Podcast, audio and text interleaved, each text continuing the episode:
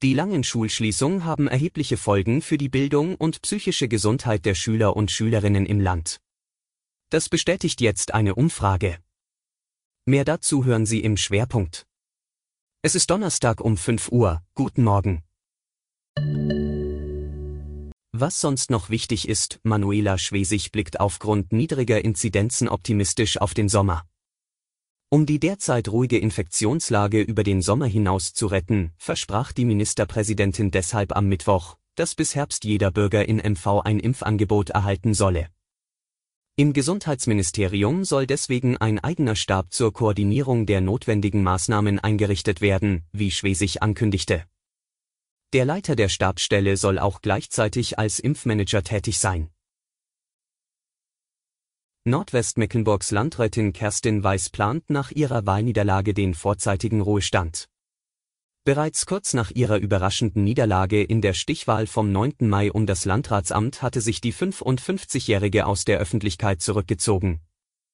Am 9. Juli soll Wahlsieger Tino Schomann die Nachfolge der scheidenden Landrätin antreten. Ob es mit dem vorzeitigen Ruhestand für Weiß klappt, wird dann ein Thema fürs Innenministerium. Zum Schwerpunkt psychischer Druck, deutliche Lernlücken und hohe Arbeitsbelastung unter Schülern, Eltern und Lehrern im Land gibt es große Sorgen. Das belegt die dritte gemeinsame Umfrage des Landesschülerrats, des Landeselternrats und der Gewerkschaft für Erziehung und Wissenschaft in MV. Rund 3500 Eltern, 2000 Schüler und 400 Lehrer haben daran teilgenommen.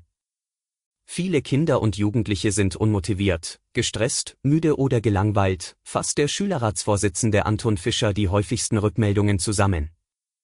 Erschreckend sei auch, dass sich etwa ein Drittel der Mädchen und Jungen allein gelassen fühlt. Die Auswirkungen dieser 15 Monate ohne Sicherheit, regelmäßigen Kontakt zu Lehrkräften und kaum Interaktion wird noch über Jahre erhebliche Folgen haben, befürchtet Fischer.